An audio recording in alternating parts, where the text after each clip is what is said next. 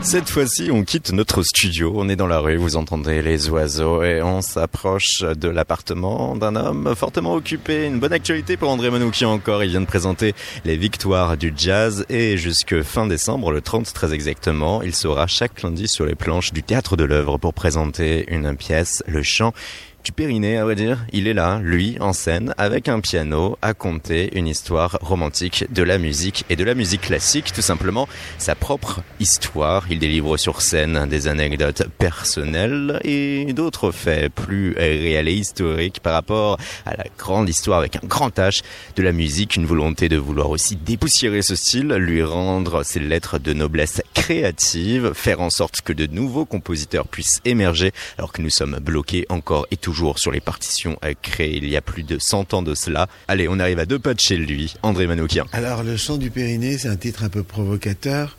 À la base, ça pourrait être une enquête pour savoir pourquoi les voix des, chanteuses me font un, un, effet corporel qui se situe plutôt du côté de la moustache et sous forme d'une sudation, ce qui est la vérité. La première fois que ça m'est arrivé, c'était pour Stéphanie, hein, ma femme, qui je suis toujours avec elle. Mais putain, une transpiration de dingue, ça s'est mis à couler. Elle était en train de chanter euh, un air l'air du chérubin de Mozart dans un restaurant brésilien, debout sur une table, avec une voix de, de, diva euh, dans un resto un peu subliminal, je savais plus où me foutre, et grosse transpiration de la moustache. Donc l'idée, c'est pourquoi le chant me fait cet effet à moi, euh, et du coup, d'où vient ce mystère? Et du coup, d'où vient le mystère de la musique? Et évidemment, la musique, c'est une vibration qui est tendue par euh, Eros d'un côté, et de l'autre côté, euh, les Grecs disaient Apollon, c'est-à-dire euh, cette force de spiritualité. Donc la musique, c'est à la fois de la spiritualité et du sexe, c'est à la fois des mathématiques et de la mystique. C'est un paradoxe incroyable et on n'a pas, on n'est pas prêt de le résoudre ce mystère. Et euh, ce, ce, ce, show, cette conférence psycho-érotique pianotée, comme je l'appelle, euh, elle a pour but de finalement d'aller chercher l'éros chez Beethoven, chez Mozart, chez Bach, chez tous ces musiciens qui étaient des, des pop stars fantastiques de leur temps. Les filles tombaient dans les pommes quand elles écoutaient Beethoven. Et je, je veux juste les, les dépoussiérer les désacadémiser. On les a mis, même pas dans le musée, on les a mis dans le formol à la fin du 19e siècle. À partir du moment où on s'est mis à nommer les écoles de musique des conservatoires. Euh, mais bon, c'est plus complexe que ça. C'est que du temps de ces musiciens fabuleux, qui pour moi sont tous des jazzman, encore une fois, et c'est ça que je voulais dire aussi dans mon spectacle, euh, on ne jouait pas la musique des morts, ce qui fait que quand ils mouraient, on les oubliait. Et du coup, on s'est mis à réfléchir et à dire quand même on a un patrimoine et si on, si on se chargeait de l'archiver. C'est pour ça qu'on a appelé les écoles de musique des conservatoires. On a un patrimoine. Les musiciens, vous n'avez plus besoin d'apprendre l'improvisation. Vous allez être des lecteurs et vous allez être au service de ce patrimoine. Il va y avoir quelques compositeurs qu'on va former, mais on va cesser d'apprendre l'improvisation à l'ensemble des musiciens comme une technique, comme si on avait voulu asservir 90% des musiciens pour qu'ils se mettent au service des compositeurs. Ça sent un peu la société industrielle du XXe siècle. Malheureusement, ça a bien marché parce qu'aujourd'hui encore, toute notion de musique classique nous rapporte sur les grandes compositions des siècles derniers. oui, alors il y a une musique contemporaine, mais qui est loin du public. Mais surtout, la formation des musiciens, encore une fois, on en fait des lecteurs. Moi, j'ai rencontré tellement de pianistes classiques formidables qui ont un niveau de, de, dingue, avec un feeling et tout, pour pas les nommer François-René Duchable, pour pas les nommer euh, euh, Marie-Joseph, euh, et qui me disent, mais on est incapable d'improviser, ne serait-ce que sur Au clair de la lune. Or, ça n'est pas normal. Le but, c'est quoi là? Donner un coup de pied dans la fourmilière? Essayer de voir comment ça peut réagir? Essayer de mettre des petits grains? Je raconte mon histoire. Moi, je suis parti du classique comme j'ai eu du mal à aller vers les chemins de la liberté, vers le jazz. Dans mon temps, il n'y avait pas des écoles de jazz dans les conservatoires, maintenant il y en a. J'étais obligé d'aller à Boston et on m'a donné tous les secrets de l'improvisation sur une demi-feuille de papier. Ça tient sur trois portées. Et quand j'y pense aujourd'hui, je trouve ça encore plus scandaleux. Parce que c'est d'une telle simplicité. On pourrait tellement apprendre ça aux gosses tout de suite. Au lieu de ça, on continue à les emmerder avec le solfège. C'est comme si vous disiez à votre enfant qui vient de naître, tu ne parleras pas tant que tu ne sauras pas lire et écrire. Mais c'est complètement dingue et dément. On a fait beaucoup de dégâts. On a dégoûté tellement de gens de la musique avec cette pratique-là. On a l'impression que c'est fait un peu exprès aussi pour dégoûter les gosses parce que ça coûte de l'argent, hein, les conservatoires, et qu'ils ont de moins en moins d'argent. Donc voilà, ça c'est un peu l'histoire sérieuse et puis le pendant un peu plus humoristique, puisque c'est un peu de ma vie que je raconte, c'est euh, de raconter un petit peu les rencontres euh, quand, euh, quand Frédéric II, le roi de Prusse, invite Jean-Sébastien Bach et sort sa flûte et joue le thème le plus naze du monde et que Jean-Sébastien improvise une fugue à quatre voix qui va être un des plus beaux morceaux qui soit, l'offrande musicale. Comment les Égyptiens, pour eux, la pratique du chant, donc voilà, pourquoi le, ça s'appelle le chant du périnée? Parce que le chant doit partir du périnée, d'une contraction. Si on fait partir le chant des cordes vocales, on se les pète, hein, comme moi en ce moment.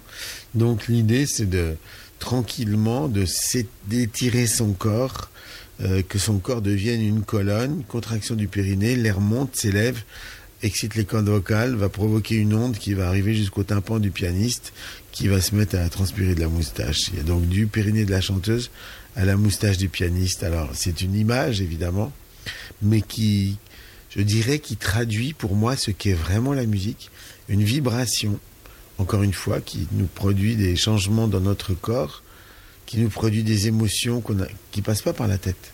Ça passe par le corps d'abord, et c'est après que ça passe par la tête. C'est pour ça que c'était intéressant pour moi de faire la nouvelle star et de débriefer immédiatement euh, les émotions que je ressentais, euh, qu'elles soient positives ou négatives.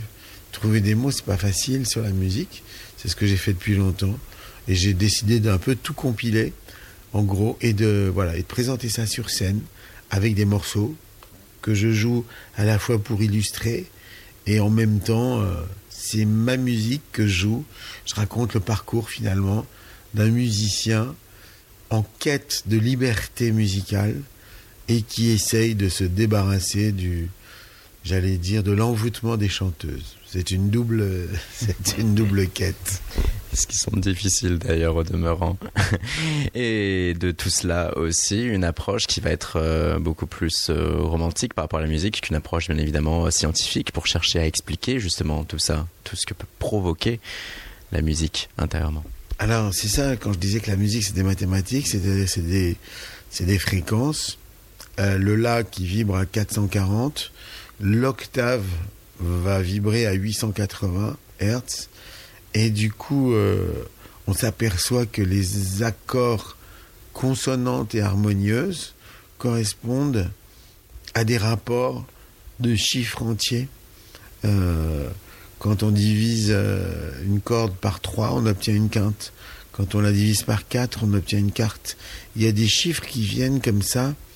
et, et, tout d'un coup, par exemple, si on prend un demi-ton, ben, il y a un La qui va être à 440 et puis le Si bémol qui va être à 450. Et du coup, là, ça va provoquer un frottement qu'on entend nous à l'oreille qui est désagréable. Et harmoniquement, si on voit la fréquence, on est presque dans du bruit, dans quelque chose de très strident, puisque les fréquences sont très très très proches. Donc, bien sûr qu'il y a quelque chose de subjectif dans la musique, mais quelque chose d'objectif qui fait qu'il y a des choses qui nous semblent consonants et des choses qui nous semblent dissonants. C'est les notes qui sont très près les unes des autres. Dans la Bible, ça commence avec deux frères qui se mettent sur la gueule. C'est, c'est pareil, deux notes qui sont proches. Euh, c'est, deux, c'est toujours les voisins qui se font la guerre. C'est jamais les gens qui sont éloignés d'un continent. Et à travers cette euh, suite euh, logique, ces chiffres aussi, on peut comprendre également que, en effet, ça doit être dur. Et si on revient en arrière à ces fameux musiciens classiques, de pouvoir improviser, de pouvoir se défaire, euh, lorsque on a eu un tel bagage technique qui est venu constituer notre cerveau. Moi-même, je l'ai expérimenté. Je m'en suis débarrassé en allant aux États-Unis. donc c'est pour ça que j'en parle avec d'autant plus de passion c'est que c'était un vrai besoin pour moi. J'ai commencé le piano classique, j'avais 6 ans. À 13 ans, j'écoutais mon premier disque de ragtime. Je, crois que j'en ai chialé. Tout d'un coup, pour moi, c'était euh, un disque de Fats Weller. Le ragtime, c'était Jean-Sébastien Bach avec du rythme. C'était les mêmes accords diminués, mais avec quelque chose de plus naïf. Et, c'est délicieux la manière dont les Africains se sont emparés de la musique classique et l'ont transformée. Et du coup, euh, je raconte un petit peu ce parcours. Euh, il a fallu que j'aille dans cette école américaine pour apprendre l'improvisation. Et ensuite, alors c'est quoi apprendre l'improvisation? C'est simplement apprendre, c'est sept modes multipliés par 12 tons. Donc ça fait 7 fois 2, 14, 7 fois 1, 7, ouais, ça fait 84 gammes qu'il faut apprendre. C'est pas le bout du monde. Mais avec ça, on peut arriver à faire un solo sur n'importe quelle grille d'accords. Sauf que le problème, c'est qu'après, ben, il faut désapprendre tout ça une fois qu'on le sait. C'est-à-dire que au début, quand je revenais de, de, Berkeley, je jouais à toute vitesse des thèmes super compliqués. Puis de temps en temps, j'avais un pote qui me disait, mais c'est joli, mais tu joues beaucoup de gammes. Et c'était vrai que c'est pour ça que j'avais besoin de grilles compliquées, puisque sur la, une grille compliquée, on n'a pas le temps de, j'allais dire, de, de mettre de son invention. On, court après un train et on arrive à faire pas de fausses notes à la fin et on est tout content. Et puis petit à petit, il faut désapprendre tout ce qu'on a appris pour commencer à aller dans du perso. Et moi, c'est passé par deux étapes. La rencontre avec la voix, avec la chanteuse. Tout d'un coup, ça a été comme euh, une fulgurance. J'ai découvert que c'était le plus bel instrument. Je suis tombé amoureux. Et du coup, ça m'a super inspiré. Et c'est venu tout seul. C'était les voix qui m'inspiraient des mélodies. Je me posais plus aucune question. Et puis ensuite, quand j'ai vu que le modèle était... Quand je suis allé au bout du modèle, hein, je suis allé voir le docteur, il m'a dit, mais vous pouvez pas continuer comme ça. Vous tombez amoureux, ça vous inspire. Vous écrivez, elle vous plaque, vous êtes malheureux, ça vous inspire, vous écrivez, vous retombez amoureux d'une autre, etc. Et là, il m'a dit, mettez votre libido dans votre piano. Et me voilà tout seul avec mon piano. Et c'était à ce moment-là qu'est arrivée la musique de mes ancêtres arméniens. Et du coup, ça a été comme un style qui me manquait. J'ai découvert un monde nouveau, des gammes nouvelles, des sons nouveaux, des rythmes nouveaux. Et j'explique ça au public sur scène avec le piano. Qu'est-ce que c'est la différence entre la musique en Orient et en Occident? Nous, on a deux modes pour nous exprimer. Eux, ils en ont 50. Donc, on est beaucoup plus subtil. En plus de ça, eux mélangent le mineur et le majeur, c'est-à-dire la tristesse et la joie. Et euh, voilà, et avec tout ça, c'est un parcours. Je prends les gens par la main, même ceux qui connaissent rien à la musique, ils en sortent contents parce que à la fois ils ont appris des choses et en même temps ils se sont marrés. Et puis aussi il y a de l'émotion. André Manoukian pour Le chant du Périnée, une histoire psycho-érotique de la musique à l'affiche au Théâtre de l'œuvre chaque lundi jusqu'au 30 décembre prochain.